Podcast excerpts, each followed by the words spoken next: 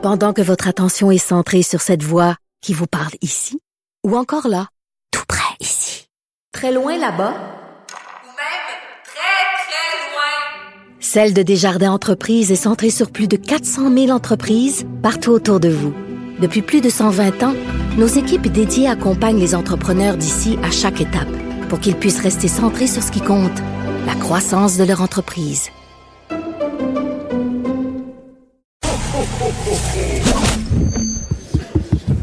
Déclarez-vous solennellement de dire la vérité, toute la vérité et juste la vérité. Avocat à la barre. Avec François-David Bernier. Pour ceux qui croient pas aux conséquences de la pandémie, vous nous trouvez fatigants avec ça, mais il y a des professionnels de la santé qui sont au front qui le disent. Euh, je veux dire que je l'ai dit en, entrée d'émission. Souvent, quand c'est pas dans notre cours, c'est pas notre affaire. Mais c'est pas vrai. Il y a, des conséquences. C'est cette année qu'on voit que on vit en société et il y a des limites à notre liberté et on le verra à Noël. Et euh, il y a Béatrice euh, Gélina, qui est inhalothérapeute, qui écrit un texte d'opinion dans le journal euh, de Montréal, un cri du cœur disant faites faites donc attention. Elle est avec nous pour nous expliquer parce qu'elle est au front, on le sait. Bonjour, Madame Gélina. Bonjour. Merci d'être là. Merci d'avoir écrit dans le journal. C'est une bonne sensibilisation. Et euh, qu'est-ce que vous voulez dire euh, au public, vous qui, qui, qui, voyez ce qui se passe sur le terrain? Euh, ben, c'est sûr que moi, principalement, j'aimerais ça parler aux gens qui respectent pas nécessairement encore les règles. J'ai l'impression que dans les médias sociaux, des choses comme ça, on parle beaucoup de chiffres, on montre beaucoup d'images, mais on parle pas beaucoup du revers de la médaille, vraiment des professionnels de la santé puis de ce qu'on vit. Euh, il y en a beaucoup qui vont euh, chialer ou qui vont parler des mesures mises en place, euh, je sais pas, dans les magasins, des choses comme ça. Mais on voit que dans les milieux de santé, c'est encore pire que ça, puis qu'on les on les vit pendant toute notre chiffre de travail. Là. Fait que j'aimerais mhm. ça qu'ils comprennent que c'est quand même assez important de respecter les règles qui sont imposées, puis c'est pas éternel dans le fond, c'est juste le temps qu'on que la courbe euh, redescende. Là. Mhm. Et comment ça se passe, vous, à l'hôpital? Parce que euh, vous, là, vous êtes débordé, vous, gérez la, la, COVID, ça doit pas être évident, là. Ben, c'est sûr que physiquement, on a beaucoup plus d'heures, on a beaucoup plus de travail à notre charge, vu toutes les mesures qui sont mises en place.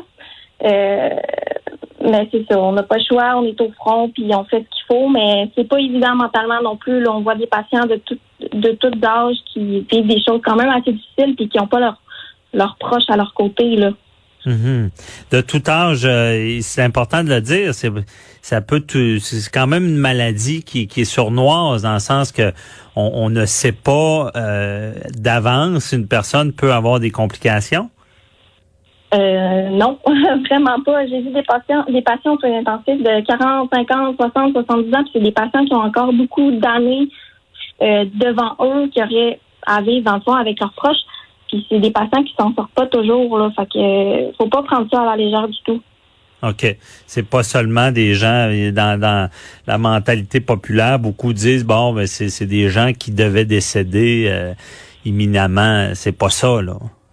Oh, pas nécessairement. Il y en a beaucoup qui avaient pas d'antécédents du tout, puis qui finalement euh, la COVID les atteint beaucoup plus qu'ils pensent là. OK. C'est que des fois, on a peut-être une condition qu'on connaît mal aussi de, de, de, notre système. Et euh, vous, euh, sur le front, avez-vous eu peur de, de, de l'attraper? Euh, ben c'est sûr que euh, niveau patient, ça m'inquiète pas vraiment parce qu'on est quand même vraiment bien protégé face aux soins qu'on leur donne. Mais c'est sûr que de plus en plus, il y a des éclosions dans nos unités, puis là, ça devient de, on devient de plus en plus à risque. Là.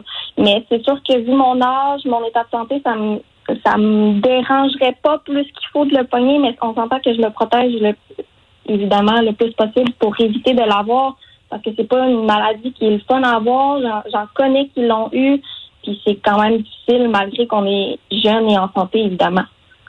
Oui, parce que j'ai d'ailleurs moi aussi dans mon entourage euh, des gens dans le milieu de santé qui qui se disaient bien protégés aussi sur le front, mais que quand quand ça, ça se met à se propager, qu'ils l'ont attrapé. Et là, c'est la problématique, euh, ils peuvent plus rentrer. Des fois, ils sont plusieurs en même temps.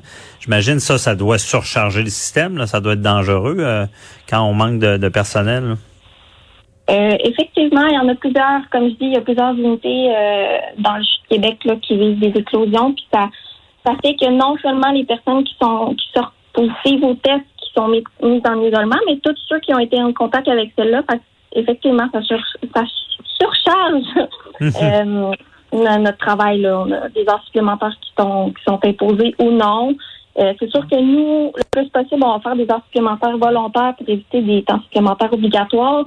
Mais à un moment donné, euh, on est débordé puis on est fatigué. Fait que ça. J'imagine, ça, ça doit être fatigant. Et vous, en tant qu'inhalothérapeute, est-ce que c'est vous qui devez intuber des gens qui ont des difficultés re- respiratoires? Euh, ben, dans le fond, nous, on va assister le médecin qui va l'intuber, on passe le matériel, tout ça. Puis une fois que l'intubation est faite, c'est nous qui prenons le relais. Là. On installe le respirateur artificiel. Ensuite, c'est nous qui va vraiment suivre le patient. Fait tout ce qui, s'apparente justement au respirateur ar- artificiel, c'est nous qui va s'en occuper. Si jamais il arrive des problèmes avec ça, on va voir le médecin, c'est nous qui en discute, mais c'est nous qui va vraiment s'occuper euh, tout du volet respiratoire une fois que l'intubation est faite. OK. Parce que là, là, quand on est rendu là à intuber, là, c'est que la maladie elle, attaque les poumons et Euh, ça, oui. ça- Oui.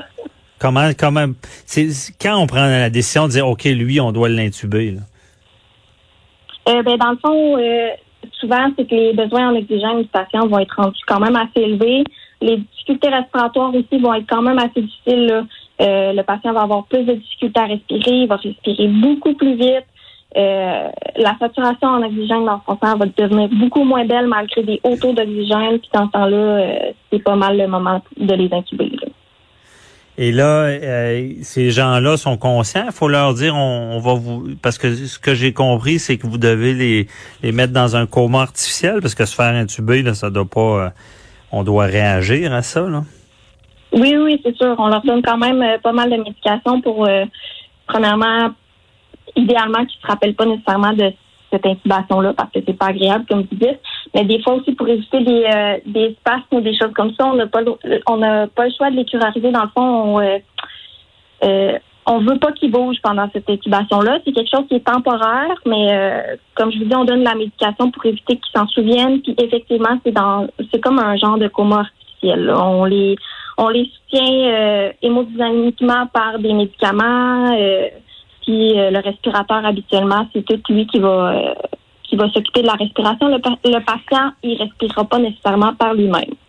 Ah ouais. Puis là, ça veut dire qu'il est plus conscient, puis c'est la machine qui euh, qui euh, fait respirer. Et là, il y a, des- euh, puis ça dure. Est-ce que ça dure longtemps, ça, cette intubation-là? Écoutez, ça peut être très variable, mais euh, j'en ai vu passer qui ont été intubés pendant euh, quatre semaines. Euh, c'est sûr qu'idéalement, puis quand même, euh, une fois de temps en temps, ça peut durer euh, une à deux semaines, là, mais je vous dirais que la majorité des cas qu'on a eu euh, jusqu'à maintenant, c'est trois à quatre semaines. Ah ouais, ok. Et Ouais. ça, c'est des cas assez sévères, j'imagine, parce que avant ça, on, on donne de l'oxygène, on, on leur permet de prendre des positions pour mieux respirer. Là. Oui, c'est ça, exactement. Dans le fond, notre but, c'est évidemment de ne pas se rendre à l'intubation, mais des fois, on n'a pas le choix. Puis les patients aussi qui sont intubés euh, trois à quatre semaines, dans le fond, c'est pas juste un problème euh, au niveau respiratoire. là. Le problème après trois à quatre semaines, c'est qu'il faut faire de la réadaptation au niveau euh, Ouais. Sais, physique parce que justement, ils sont couchés dans un lit pendant trois quatre semaines, donc Mhm. ils, ils perdent Puis- beaucoup de force. Ouais. Et, et là, il y a, il y a des, des gens qui ça circule l'information qui que s'il y avait, il y avait une vague plus importante euh, au retour, qui pourrait manquer de, de ces respirateurs-là. Est-ce que c'est c'est c'est dans l'air? Est-ce que c'est une inquiétude que vous avez? Euh, ben là, c'est sûr que présentement, euh, on a quand même euh, quelques patients qui sont COVID positifs aux soins intensifs. Euh, je vous dirais que pour l'instant, on est correct, mais c'est sûr qu'on n'a pas des, res- des respirateurs artificiels euh, en quantité euh, industrielle. là. Fait que c'est sûr Donc- qu'à un moment donné, on n'aura pas le choix de s'organiser autrement, je crois. là. Mais avez-vous cette peur-là d'être comme l'Italie puis de devoir choisir qui on qui on intube ou pas? Euh, ben c'est sûr que personnellement, j'ai vraiment pas le goût de me rendre là. C'est pas moi qui prendrais cette décision-là rendu là, ce serait les médecins, mais j'ai pas envie non plus que ce soit à eux de se rendre là. Fait que oui, c'est sûr que ça me fait un peu peur. Donc, c'est c'est c'est c'est ça qu'on essaie de conscientiser les gens. Imaginez, imaginez si on se rendait là, mais ce que je vois, ce qu'on se rend compte, c'est que ces machines-là, il y en a pas en profusion non plus. C'est une c'est une possibilité là. Oui, c'est ça, exactement. Bon, ben merci d'avoir écrit dans le journal. là. On espère que les gens comprennent. C'est sûr quand on parle d'intubation, là, ça. Ah, ça nous saisit parce qu'on on veut pas qu'un proche se rende là, on veut pas se rendre là, évidemment. Et l'histoire d'horreur de savoir qu'on devrait choisir qui on soigne, qui on intube et euh, qui on intube pas, ça serait un drame social. Merci beaucoup euh, de, de nous avoir expliqué tout ça, Béatrice Gélina. Bonne journée. Merci, bonne journée. Bye bye. Restez là au retour. On revient sur ce jeune qui s'est suicidé parce que il a euh, donné la COVID.